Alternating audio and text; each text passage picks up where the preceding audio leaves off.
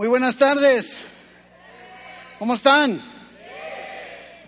Ah, le digo lo que ah, ah, le digo cada vez que tengo la oportunidad de estar por acá. Ah, la verdad es que es un privilegio, me da mucho gusto poder tener oportunidad. Le digo a nuestro pastor Abel, le digo, mira, cada vez que tengas que predicar allá, mándame para acá. Pero como que no siempre quiere, es que estamos sujetos a... Pero hoy me digo que sí, así es que me envió para acá y somos obedientes, y, pero no solo la obediencia, sobre todo la obediencia es una palabra clave del tema de hoy. Pero qué bonito es cuando obedecemos con gusto, Cu- cuando hay algo que nos motiva a obedecer. Y luego no sé si te pasa, pero una vez habiendo obedecido, como que sientes algo en tu corazón, te sientes así como cuando te ponen una estrellita en, el- en la primaria, en el kinder, dices, ay, obedecí, ¿verdad? Hay, hay muchos factores que tienen que ver con la obediencia y ah, quiero ah, transmitirles un saludo. Estuve en reunión de, de liderazgo la semana pasada y ellos me decían, por favor, transmítales a nuestra hermana congregación en Central un buen saludo, un abrazo. Estamos orando por ustedes, así es que les transmito esa- ese saludo, incluyéndome yo en él. Dios les bendiga. Y, la verdad quiero felicitarles. Ah, puedo ver un ambiente cordial, un ambiente familiar, ah, un ambiente de iglesia, de comunidad. Ajá.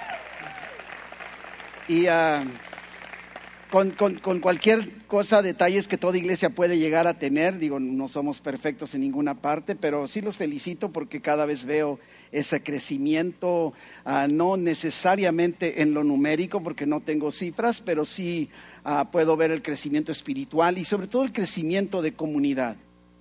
Ah, viene a mi memoria el mensaje del Espíritu Santo a, las iglesias ahí en el Apocalipsis que está hablando de todo, le dice, pero tengo una cosa contra ti. Es que yo tengo nada más una sola co- cosa contra ustedes. Que en la máquina de Coca-Colas no tienen coca de dieta. Ay, sí. Es puro cotorreo, no se preocupe. Siga teniendo coca normal si quiere.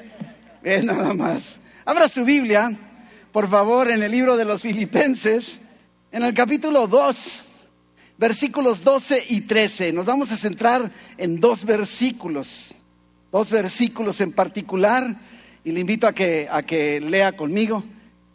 Y dice la palabra de Dios así, 2, 12 y 13. Dice, por tanto, amados míos, como siempre habéis obedecido, se parece a San Pablo, ¿verdad? Como siempre habéis obedecido, no como en mi presencia solamente, sino mucho más ahora en mi ausencia. Ocupaos en vuestra salvación con temor y temblor, porque Dios es el que produce en vosotros, o produce en vosotros, así el querer como el hacer por su buena voluntad. Oh Padre bendito, te damos tantas gracias porque nos das la oportunidad, el privilegio de meternos a tu palabra, sabiendo que tu palabra no tenemos que darle vida porque es viva, es eficaz, cumple el propósito para el cual tú le envías siempre, Señor. Y queremos ponernos bajo ese propósito tuyo en esta tarde, para que tu palabra obre en nuestras vidas, que sea el Espíritu Santo el que nos instruya y nos enseñe, y que tu nombre sea glorificado, Padre, en el nombre de Jesús. Amén. Amén, amén, amén. Pues ah, seguimos con nuestra serie, esta serie que está basada precisamente en la carta a los filipenses, y hemos estado ah, estudiando ah, e- estos, inclusive apenas vamos en el capítulo 2, vamos como muy, no, no, ya realmente nos quedan dos domingos más para to- tocar el tema de Filipenses, es difícil poder seleccionar temas cuando la carta, eh, como todas otras, tiene mucho, ¿no? Pero creo yo que los cristianos vivimos en una lucha continua que, que- no termina, buscando vivir como a Dios le agrada. Que El verdadero cristiano siente eso. Yo, yo creo que la definición de un verdadero cristiano no es necesariamente que todo lo haga a la perfección, no es necesariamente que todo lo haga viviendo sin pecado. Creo que uno de los rasgos o indicadores para cada uno de nosotros para que podamos saber si verdaderamente somos salvos, si somos cristianos, es si nos sentimos mal cuando pecamos y queremos que Dios transforme eso. Y, entonces, como somos cristianos y, no vivimos como totalmente como debiéramos vivir, de menos le digo allá, no sé aquí, ¿verdad? Pero entonces viene frustración. Inclusive a veces a lo mejor hasta cierta vergüenza, agotados. Y nos preguntamos, ¿será así como debemos vivir los cristianos? ¿Será así que debemos? Y el pasaje de hoy nos enseña aspectos prácticos aunque son dos versículos, aspectos prácticos que nos pueden ayudar en este tema. Y, he desarrollado el bosquejo tomando seis palabras, o más bien seis expresiones, porque no son palabras nada más, ah, son seis expresiones tomadas de estos dos versículos sobre la cual está desarrollada la enseñanza de esta tarde. y podemos notar que entonces lo primero que dice es por tanto. Una de las cosas que nos enseñan en seminario, lo primero ah, que nos muestran cuando estamos estudiando la hermenéutica, la interpretación de la Biblia, de los textos, es que hay palabras que son conectores que no necesariamente, inclusive tendemos a, hacerlas a un lado, como que no le damos importancia, decimos, ay, por tanto, o sea, ¿de qué me sirve eso de por tanto? Dame la sustancia del versículo. Pero estas palabras nos muestran y nos hablan y nos dicen mucho sobre el verdadero significado de lo que dice el pasaje. Y dice, por tanto, por tanto, ¿verdad? y entonces es como si dijera, por lo anterior en base a lo que te he venido diciendo. Eso es realmente lo que quiere decir. Es que podríamos empezar el versículo 12 sin temor a desviarnos de la realidad del texto diciendo, en base a lo que les acabo de decir, y entonces, ¿qué es lo primero que surge? ¿Qué me acaba de decir? Uy, ¿qué, ¿qué, me acabas de decir? A ver, déjame regresarme. Y digo, podríamos regresarnos desde el capítulo 1, versículo 1, pero solo vamos regresándonos a los versículos 6 al 11, que fueron el tema central de la semana pasada. Y dice el versículo 6, el cual, hablando de Jesucristo, ¿verdad? El cual, siendo en forma de Dios, no estimó el ser igual a Dios como cosa a que aferrarse, sino que se despojó a sí mismo tomando forma de siervo, hecho semejante a los hombres. Y estando en la condición de hombre, humillado, se humilló a sí mismo todavía, haciéndose obediente hasta la muerte y muerte de cruz. Por lo cual, dice versículo 9, Dios también lo exaltó hasta lo sumo y le dio un nombre que es sobre todo nombre, para que en el nombre de Jesús se doble toda rodilla de los que están en los cielos y en la tierra y debajo de la tierra, y toda lengua confiese que Jesucristo es el Señor para gloria de Dios Padre. Fíjese nada más que increíble. Qué increíble esta descripción de lo que nos está diciendo. Es un Jesucristo que se humilló. No lo humillaron, se humilló a sí mismo.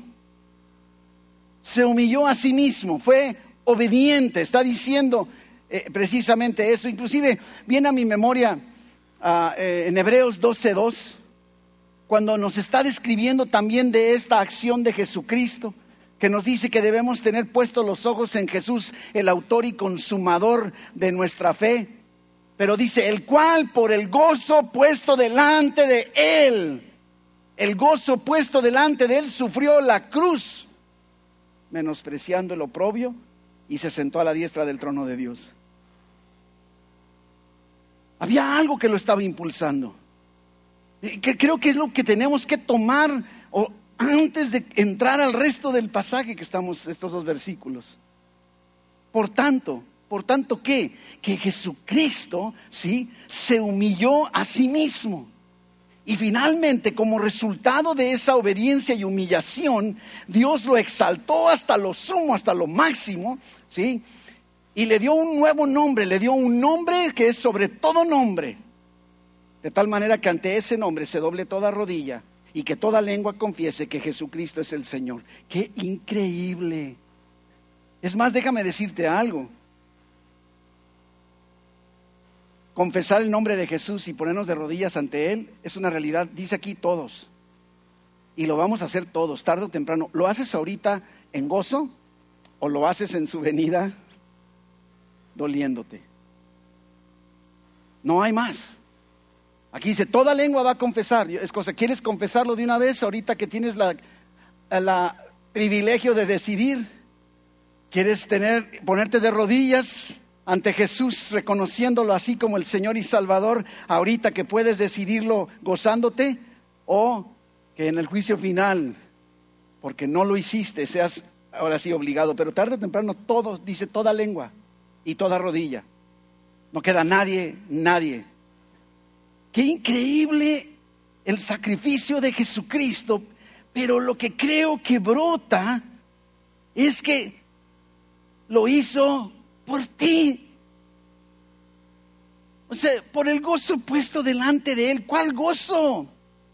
Es evidente que el gozo que está refiriéndose es precisamente que sabía lo que iba a provocar, que iba a abrir el camino para que entonces ahora tú y yo podamos acercarnos confiadamente al trono del Todopoderoso.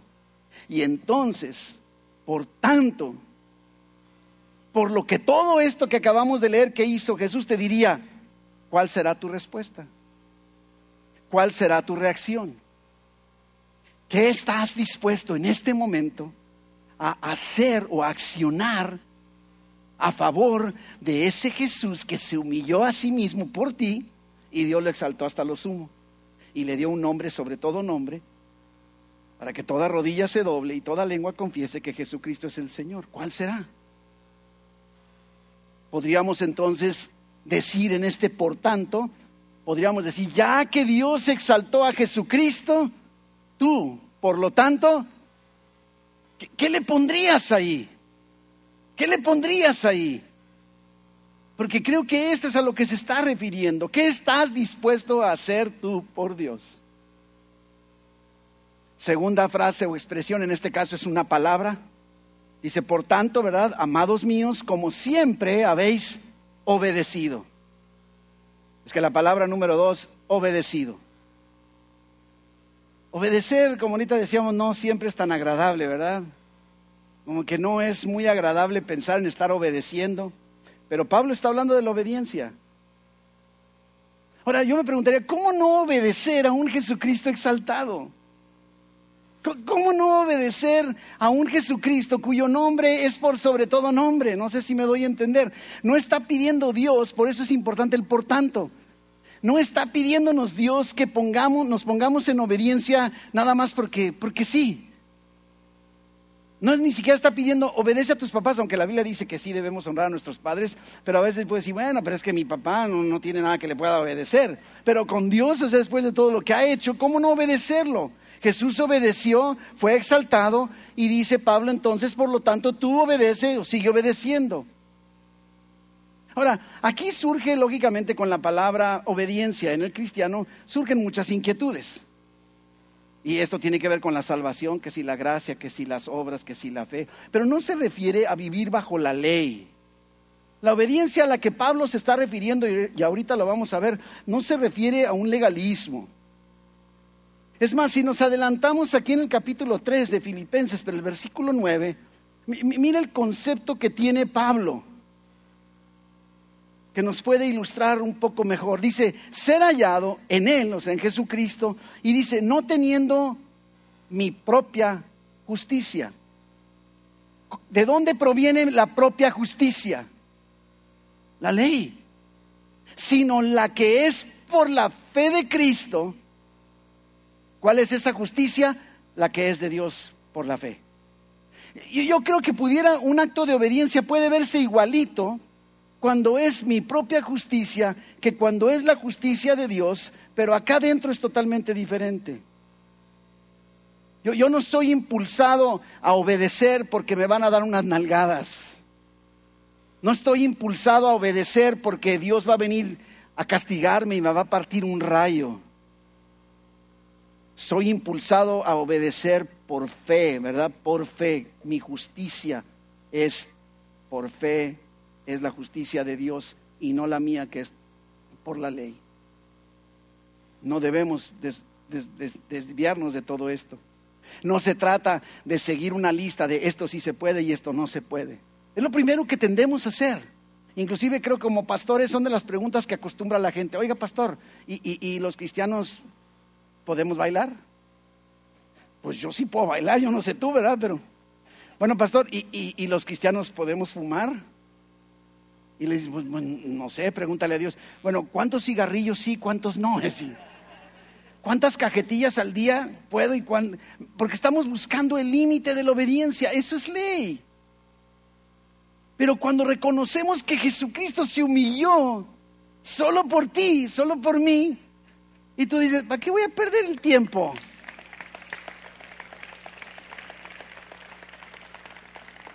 Mejor así es que la otra que te quieras echar un cigarrito, échate un versículo bíblico. Una copita, versículo. No se trata entonces de eso, ¿verdad? Inclusive dice, dice Hebreos en el capítulo 5, versículos 8 en adelante. ¿Trae su Biblia? No le pregunté. Fíjese que allá en Playas traemos una campaña donde les digo, mira, no tengo nada, nada en contra de las Biblias electrónicas. Yo, la uso. No, no, me siento a gusto igual lo electrónico que lo en papel, pero traemos una campaña de, aunque traigas tu Biblia electrónica y uses la electrónica, tráete la de papel. Hay algo, no sé, es muy opinión personal, pero es lo que traemos ahorita allá. Pero trae su Biblia, la que sea, sí. Eso es todo. Versículo, entonces capítulo de Hebreos 5.8 dice, aunque era hijo, hablando de Jesús, por lo que padeció, aprendió qué cosa? Jesús. Jesús. Entonces vuelvo a decirte, si Jesús, ¿por qué tú no? Pero se fija, quiero que vea que los motivadores que nos impulsan a la obediencia son totalmente diferentes cuando es bajo la ley que cuando es bajo la gracia. ¿Me, doy a entender? Y entonces dice, habiendo sido perfeccionados, vino a ser autor de, de eterna salvación para todos los que le obedecen. ¿Lo logra ver? Así que ya que Cristo se humilló por mí, obedeció y fue exaltado, yo vivo por fe en obediencia. Esto es realmente lo que llevamos avanzado hasta aquí. Primera de Corintios en el capítulo 15, versículo 10. Dice, pero por la gracia de Dios, por la gracia de Dios soy lo que soy. No dice por lo que hago, no dice por cómo me porto. Y su gracia no ha sido en vano para conmigo. Ahora mire, fíjese, antes, ¿es qué? Trabajado más que todos ellos. Y fíjese cómo pareciera como un choque de verdades, pero no yo, sino la gracia de Dios conmigo. Mi amor, tenemos, tenemos que estar buscando ser impulsados y motivados por lo que Cristo hizo por nosotros para entonces responder. Si usted quiere, no use la palabra obediencia, pues, pero la está usando la palabra y por eso la uso yo. Pero para que seamos impulsados a hacer aquellas cosas que le agradan a Dios, lo, que hace un cristiano verdadero. Este es el fondo de lo que estamos viendo. No yo, sino la gracia. Es un proceso continuo. puede ser que no obedezca en todo. Y yo le sigo.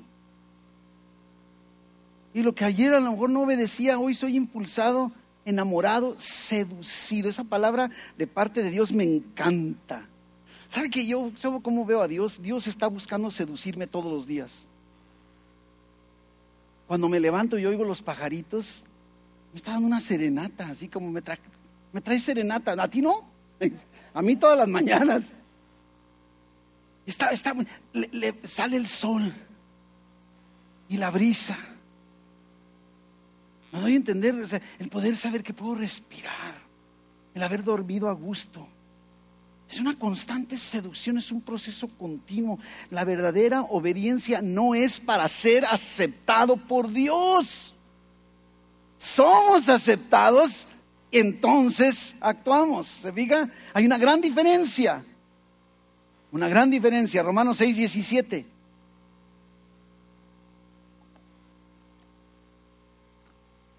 Pero gracias a Dios que aunque erais esclavos del pecado, erais, ya no, Blue, ¿verdad? Habéis obedecido de corazón. Yo, creo que eso es lo que, lo, que demuestra. No es una, te, te, portaste bien, obedeciste como mil, no, obedeciste de corazón. Tu corazón fue seducido y accionaste. obedecido de corazón a aquella forma de doctrina a la cual fuiste entregados. ¿Se fija? Pero bueno, tenemos que seguir, si no, no sé, me dijeron que podía terminar a las 3 de la tarde, ¿está bien? Dice usted tele y nosotros nos vamos, dice. Palabra número 3. Ahora dice, por tanto, la 1, amados míos, como siempre habéis obedecido, la 2, no como en mi presencia solamente, ahorita vamos al final a ver un poco de esto, sino mucho más ahora en mi ausencia. Número tres, ocupaos. Ocupaos.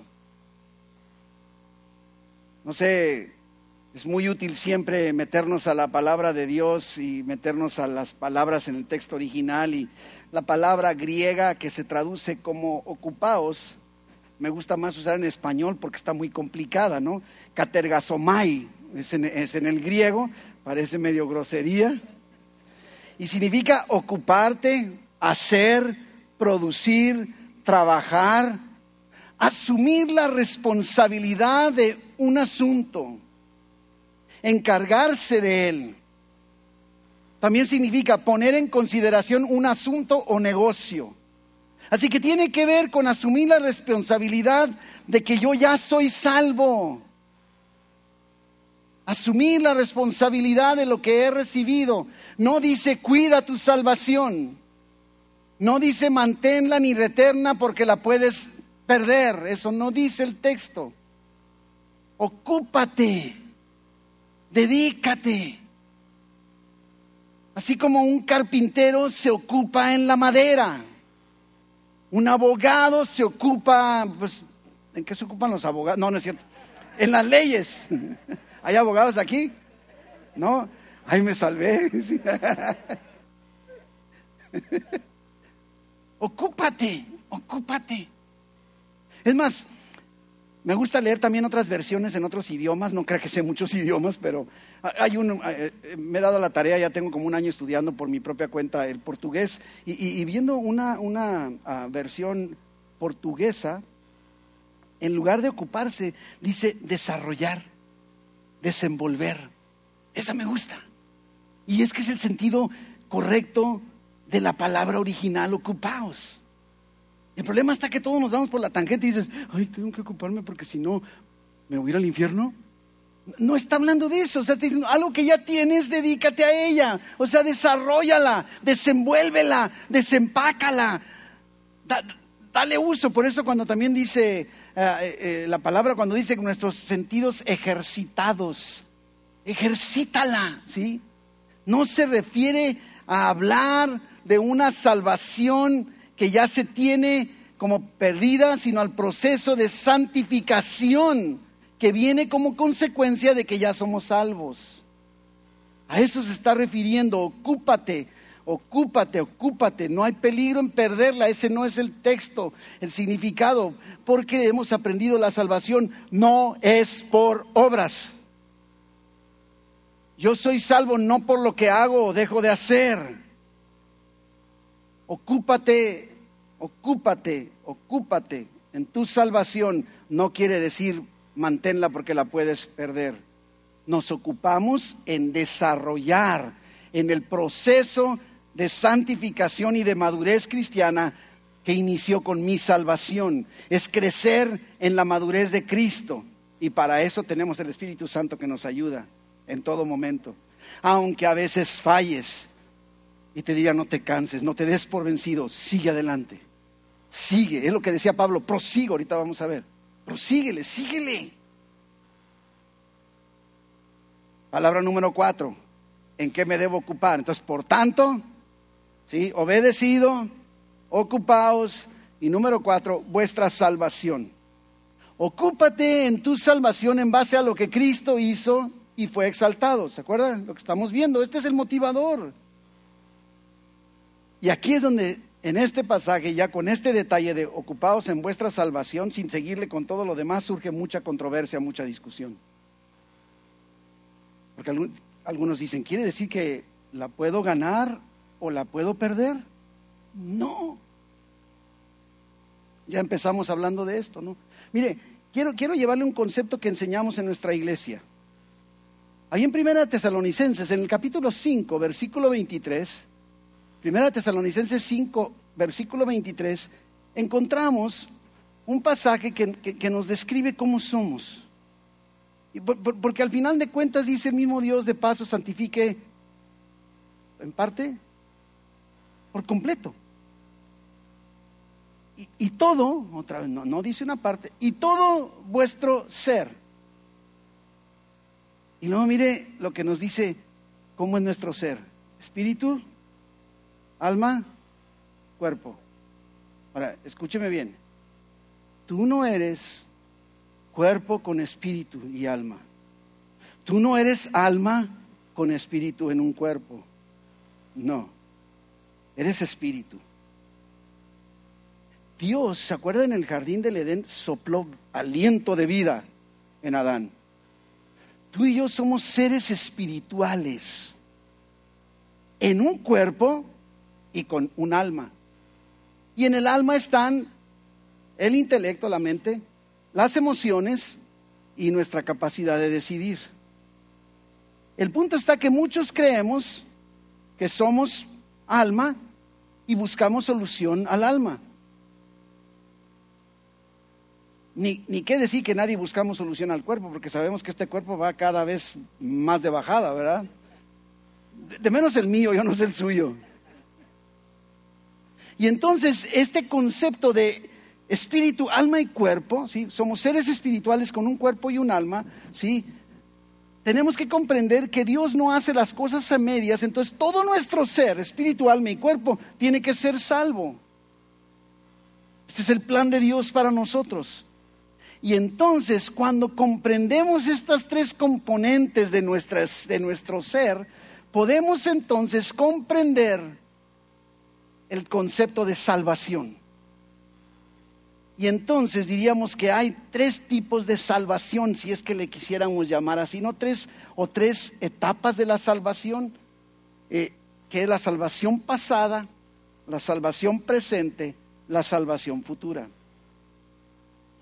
Cuando yo tomé la determinación de creerle a Dios, aceptar a Jesús en mi vida, reconocerlo y recibirlo como mi Señor y Salvador, Dice, de acuerdo a lo que dice Jesucristo en Juan 3, nací de nuevo. Mi espíritu que estaba muerto vivió. Entonces dentro de mi ser, mi espíritu fue salvo. Ya, yo ya soy salvo. Si tú tomaste la determinación y tienes a Cristo en tu corazón, tu espíritu ya es salvo. Tu espíritu no necesita salvarse más. No hay nada que hacerle a tu espíritu más. Si no tienes a Cristo en tu corazón, preocúpate, porque toda tu esencia, que es espiritual, está muerta. Entonces, en el pasado somos salvos porque nuestro espíritu fue salvo cuando nacimos de nuevo, cuando creímos en Jesús. ¿sí? Ese es, ese es el concepto de pasado. Por eso dice, por gracia sois salvos, fuisteis salvos, eres salvo, ya eres, ya fuiste, ya no hay nada que hacer, no por obras para que nadie se gloríe. Y este es el punto medular. Mi salvación, la de mi espíritu, la pasada, la que ya experimenté, no fue porque yo lo merecía, no fue por algo que yo hice, fue por los méritos de Jesucristo, fue por gracia, no por obras, para que yo no me ande gloriando. Dice en Efesios, lógicamente es Efesios 2, del 8 al 10. Dice, porque somos hechura suya, creados en Cristo Jesús. ¿Para qué? Para buenas obras, las cuales Dios preparó para que anduviésemos en ellas. ¿Se fija? Pero no dice, preparó las buenas obras para que haciéndolas entonces pueda ser salvo. No.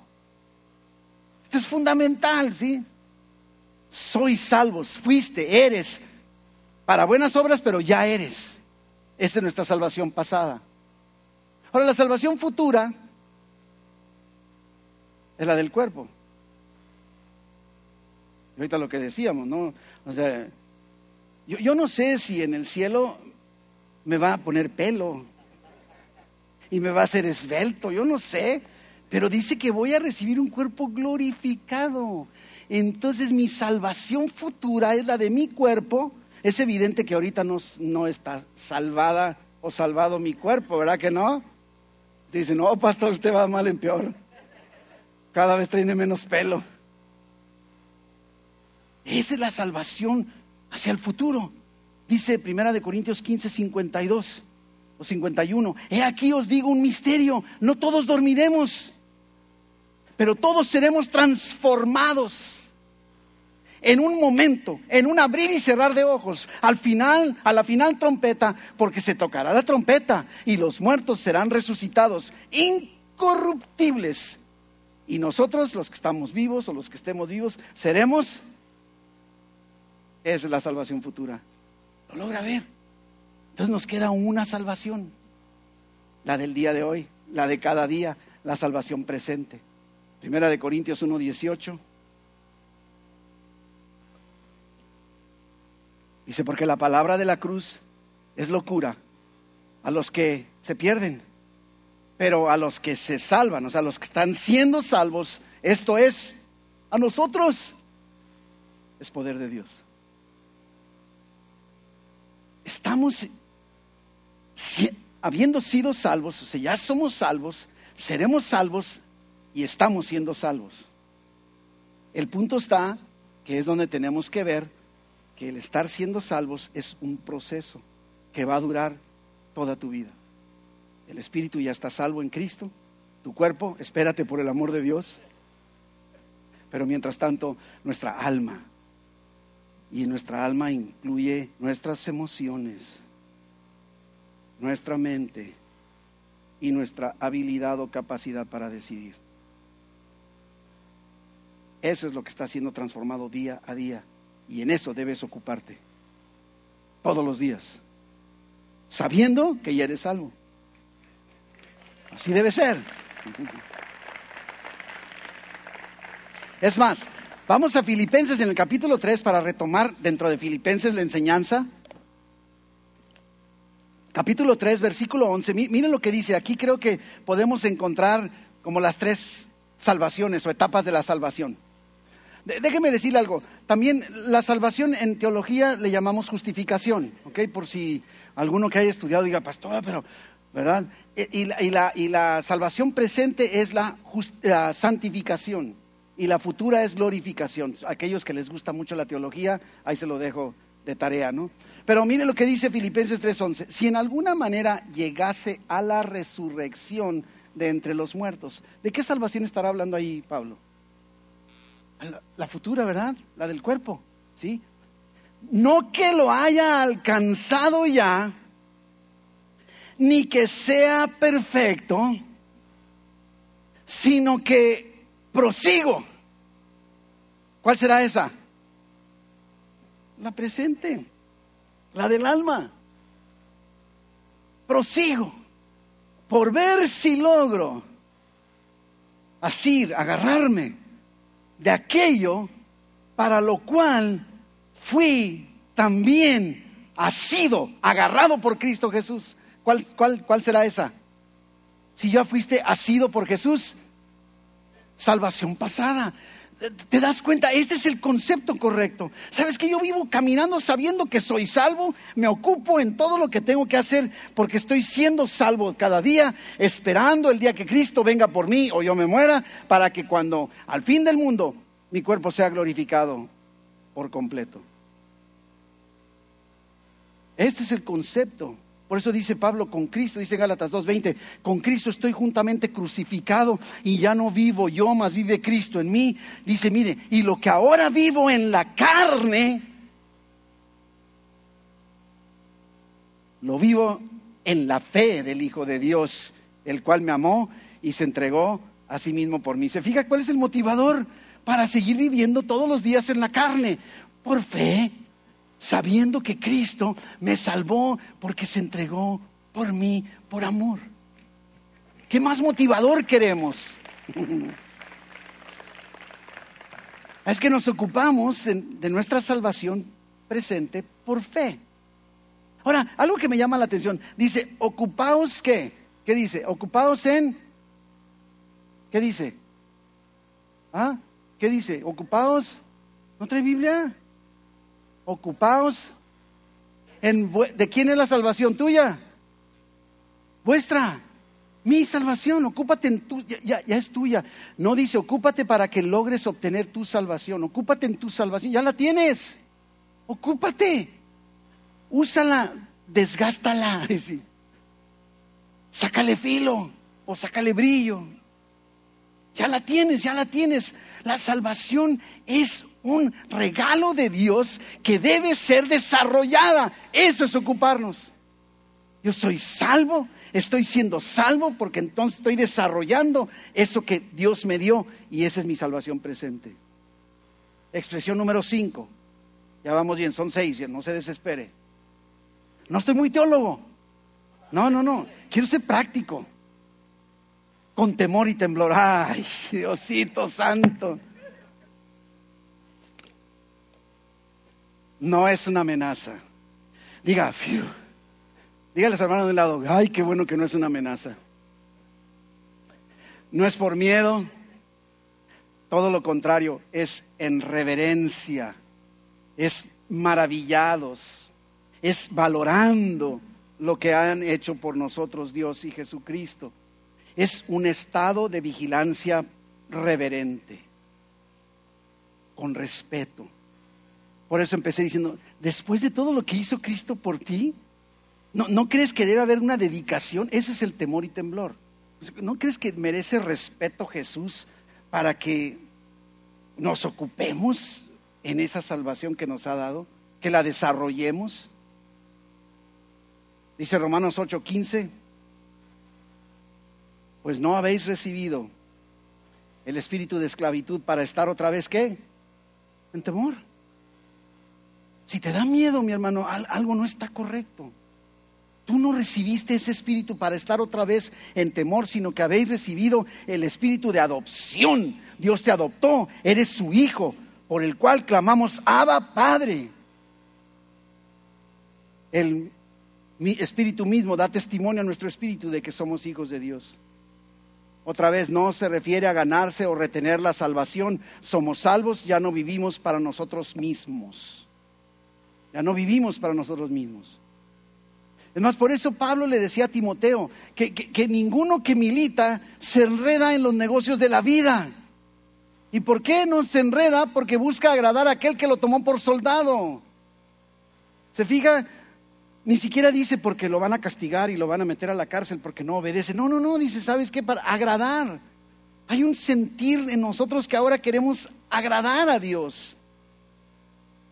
Tiene que haber una evidencia de lo que, de lo que está pasando en nuestras vidas. Tiene que haber una evidencia de esa salvación pasada o salvación inicial.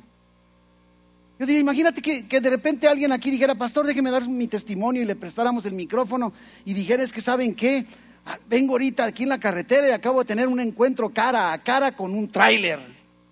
Pasó por encima de mí. Y lo ves igualito, bien peinado, con su camisita bien planchada.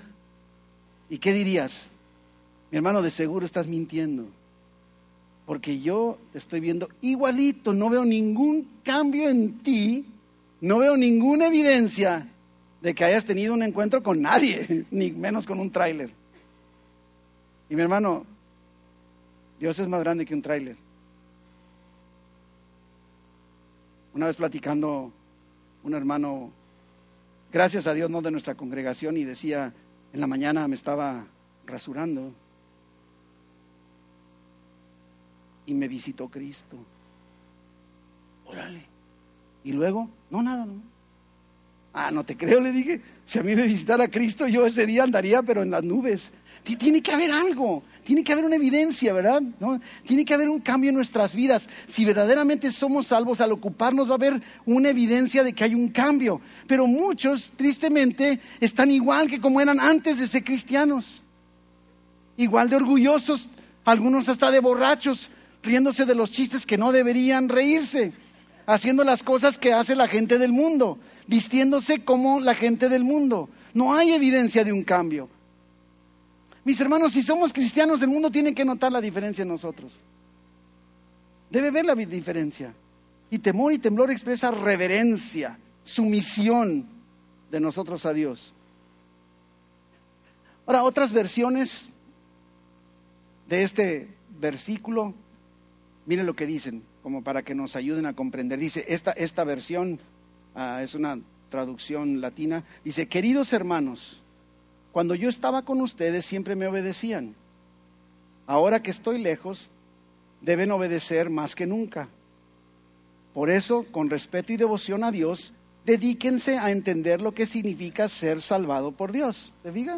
Estas son explicaciones más claras. Hay otra, dice, queridos amigos, Siempre siguieron mis instrucciones cuando estaba con ustedes y ahora que estoy lejos es aún más importante que lo hagan. Esfuércense por demostrar los resultados de su salvación obedeciendo a Dios con profunda reverencia y temor.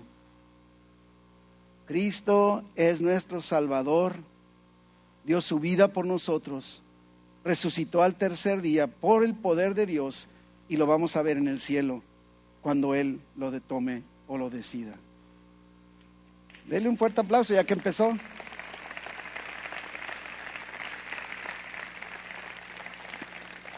Número seis y último. Es Dios quien produce en nosotros el querer y el hacer por su buena voluntad. Y aquí algunos también dicen, veces que como pues no tengo ganas y no lo hago, es que Dios es el culpable porque no está produciendo nada. Eh, de veras hay personas que le estoy pide y pide a Dios y Dios no me responde, yo sigo viviendo igual, eh, eh, como si la culpa fuera de Dios. Pero fíjese que la palabra produce en el original griego es una palabra que se parece mucho a una palabra en español, energeo. y le diga qué diferencia.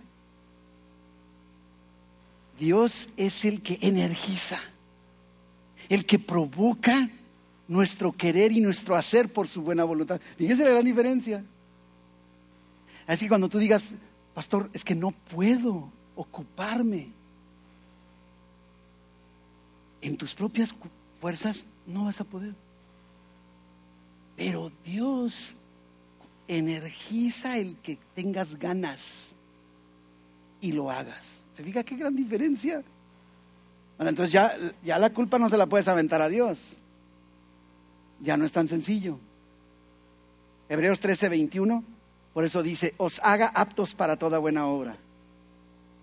Os haga aptos para toda. Él te da la aptitud, la habilidad, la capacidad, la fuerza para ocuparte en tu salvación con temor y temor, porque Él te está energizando para que quieras hacerlo y puedas hacerlo. Y entonces, algo que es muy importante que veamos en el versículo 12 que estábamos al principio, fíjese cómo está hablando de que eh, dice ustedes cuando yo estaba con ustedes obedecían y les invito a que sigan obedeciendo aunque yo no esté. O sea, estamos viendo a unos filipenses que habían estado obedeciendo cuando ah, Pablo estaba con ellos y está pidiendo que obedezcan aun cuando no va a estar. Ellos habían podido obedecer en la presencia de Pablo y en la ausencia de Pablo. Es lo que está diciendo, ¿verdad? Pero no podemos obedecer sin la presencia de Dios. Esto es fundamental. No podemos obedecer sin la presencia de Dios. Y por eso Pablo también dice en Colosenses 1.29, Colosenses 1:29 dice con toda claridad, para lo cual también trabajo. ¿Se fija? Hay una acción de parte de Pablo. No está pidiendo que todo lo haga Dios. Para lo cual también trabajo, luchando, esforzándome, ocupándome. Y lo que dice, según la potencia de quién? La energía de Él. No, me gusta usar mucho la palabra energía porque ahora manejan mucho que las energías, y, pero el poder, me estoy refiriendo al poder de Dios, la habilidad de Dios, ¿verdad? Dice, la cual actúa. ¿Cómo actúa? Oh, poderosamente en mí. En mí. Y, y no nada más produce el querer, también produce el hacer. Para que no seamos sin fruto. Pero tampoco no nada más produce el hacer, también produce el querer para que no lo hagamos de mala gana. Para que no lo hagamos de mala gana. Son los dos, querer y hacer. Querer es poner en el corazón. Querer de tal forma que lo apropiemos, siendo nosotros responsables. Pero ese es el querer. Ese es el querer. Este versículo también en otras versiones Ah, dice, porque es Dios quien los motiva a hacer el bien y quien los ayuda a practicarlo. Fíjese, ¿se fija? Y lo hace porque así lo quiere. Otra, porque es Dios mismo quien hace posible que ustedes deseen hacer lo que a Él le agrada.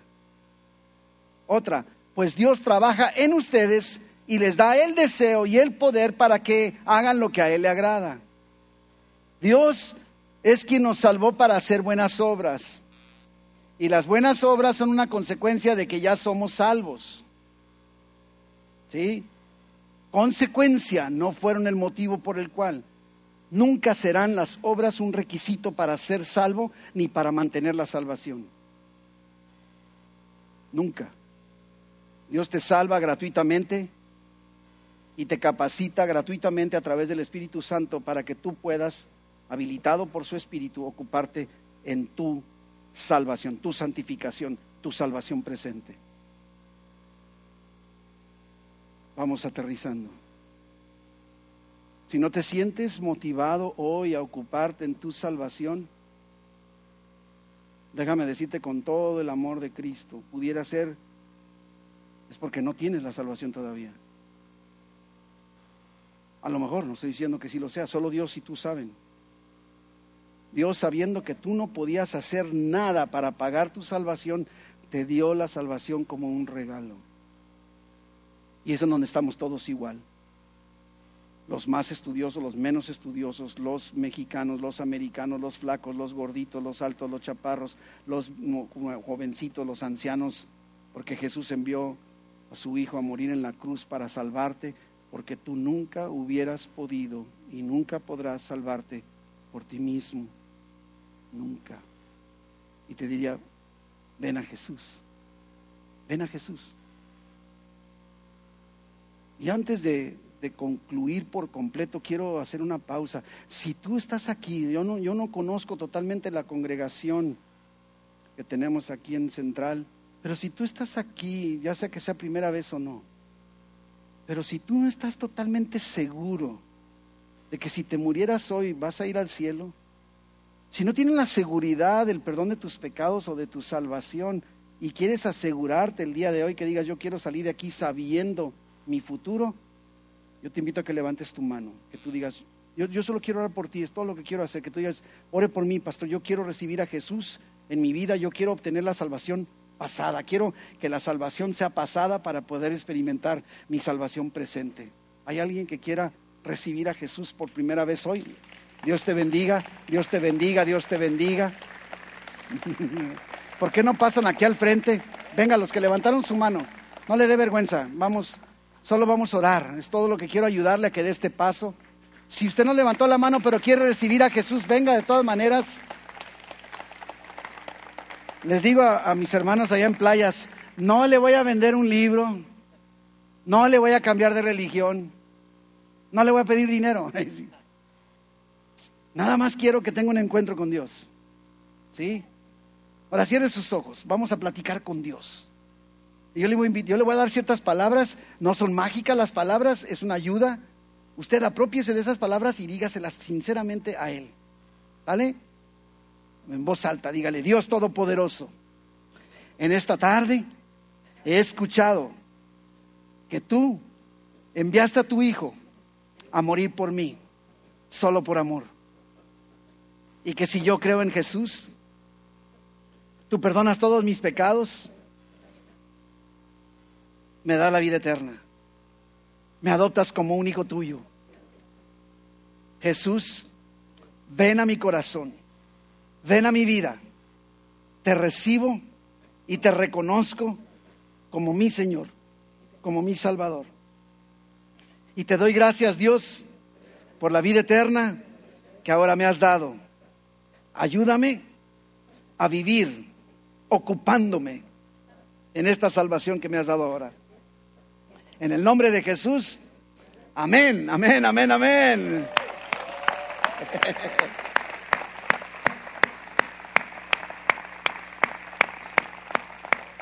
Fíjese que, yo sé que ya lo sabe usted, ¿verdad? Pero en el Evangelio dice que cada vez que un pecador se arrepiente, los ángeles hacen fiesta en el cielo.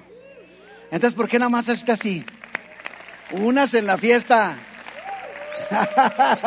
Bendito Dios. Ok, vamos cerrando. Si ya tienes la salvación, diríamos, entonces, ¿cómo me ocupo? A Dios sabiendo que tú no por ti mismo no puedes ocuparte. Te ha dado el Espíritu Santo que ya mora en ti. El Espíritu Santo es el que te capacita. No solo te capacita, sino te pone el deseo de querer hacerlo. Ahora podríamos decir, ¿por dónde comienzo? ¿Por dónde comienzo? Porque el chiste es que nos llevemos algo práctico en esta tarde, ¿verdad? No nada más teoría. Y te diría, pídele ahora en este momento. Cierra tus ojos. Cierra tus ojitos. Quiero deducir que todos los que estamos, que no pasaron, todos los que están ahí sentados, tienen a Cristo en su corazón y te diría, dile Señor, ayúdame a ocuparme en mi salvación. A través de tu Espíritu Santo, pon en mí el querer y el hacer por tu buena voluntad. Te doy gracias porque empiezas ya mismo. En el nombre de Jesús. Amén.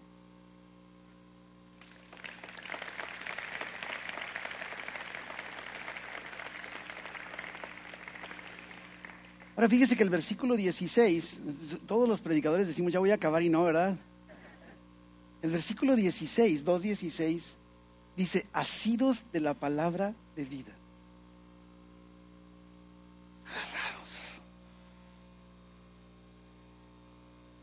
Así es que vamos dando pasos desde ahorita que nos ayuden a ocuparnos para que entonces eh, experimentemos el querer y el hacer que Dios está energizando en nosotros, leyendo la Biblia en forma regular, orando por nosotros y por los demás, no dejando de congregarnos, venir a la iglesia, involucrarnos en el servicio, servir en algo.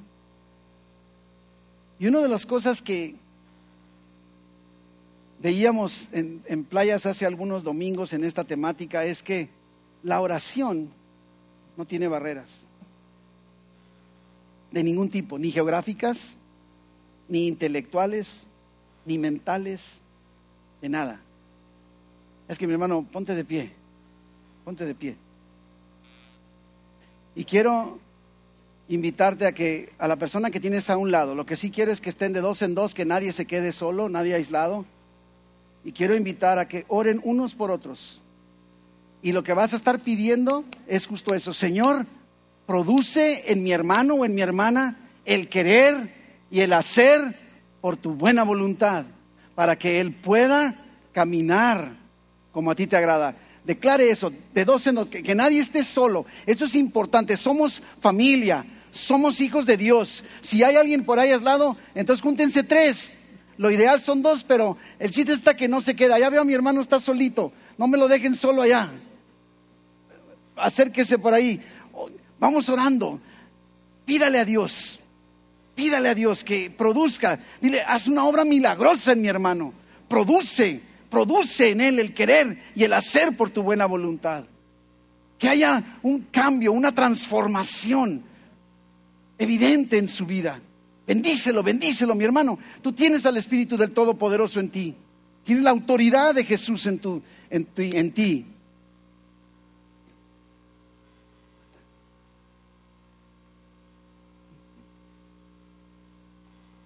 Oh Padre bendito, mira tu pueblo, Señor, tu familia, tus hijos, intercediendo unos por otros. Y nos unimos en ese mismo sentir. Nos ponemos de acuerdo en esta tarde, pidiéndote, Señor, que vengas sobre toda tu iglesia San Pablo, produciendo en cada uno de nosotros tanto el querer como el hacer por tu buena voluntad, Padre, para que finalmente tu nombre sea glorificado a través de nuestras vidas y te damos la honra, la gloria. En el nombre de Jesús. Amén, amén, amén. Dios les bendiga.